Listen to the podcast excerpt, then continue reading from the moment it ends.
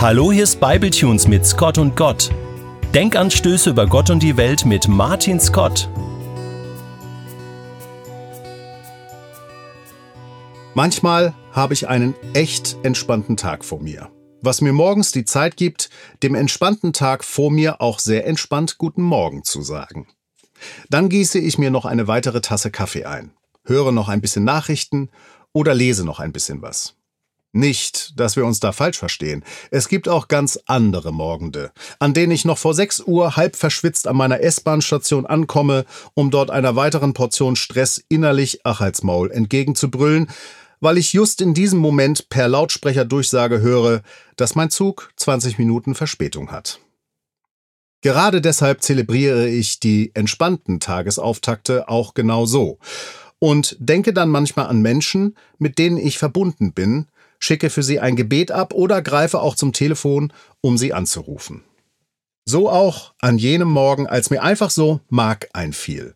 Ein Freund von mir.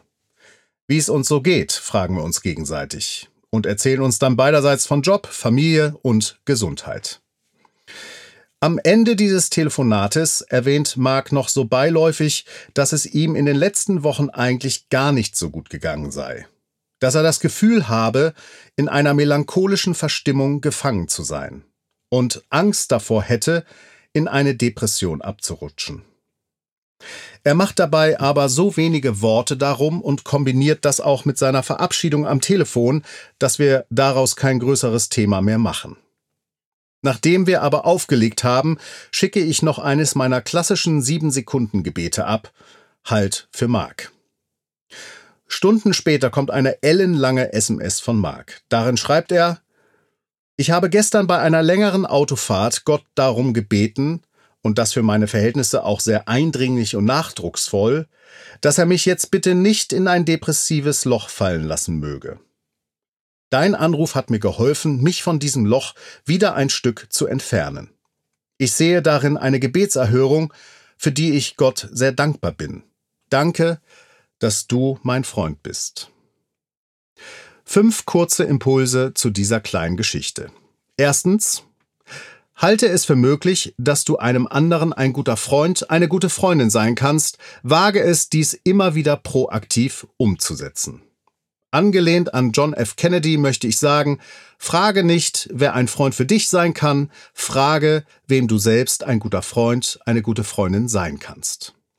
Zweitens, halte es für möglich, dass dein Gebet für einen anderen wirkt. Das eine ist ein guter Wunsch, der kann sich erfüllen oder auch nicht. Das andere ist Beten. Bittendes Beten ist, mit Gott so zu reden, dass sich dieses oder jenes erfüllen soll, was du ihm gerade gesagt hast. Drittens, mit dieser Haltung können wir auch für uns selbst beten. Wir sollten immer für möglich halten, dass Gott Gebete erhört und was tut wann auch immer und wie auch immer er das tut. Viertens, und das ist jetzt der schwierigste Punkt, ein solches Erlebnis sollte nicht überhöht werden, also so eines, wie ich mit Mark erlebt habe.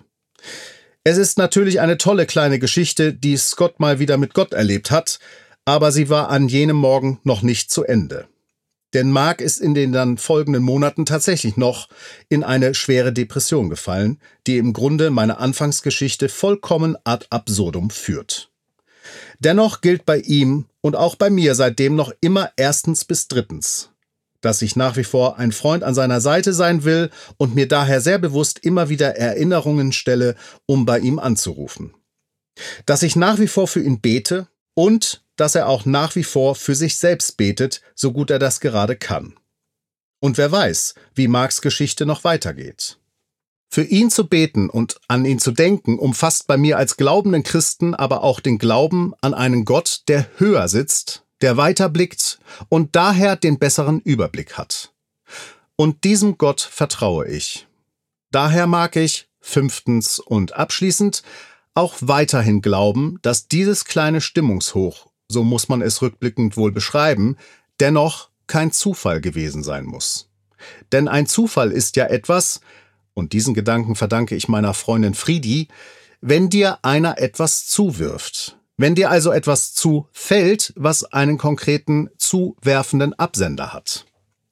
Und so lässt sich eigentlich alles bis hierhin Gesagte gut zusammenbinden. Mark ist an jenem Morgen etwas zugefallen, ohne dass er eine eigene Kraftanstrengung dafür aufgebracht hat, ohne dies in dieser Form anzusteuern. Ein Freund hat sich bei ihm gemeldet, weil der es bewusst so wollte.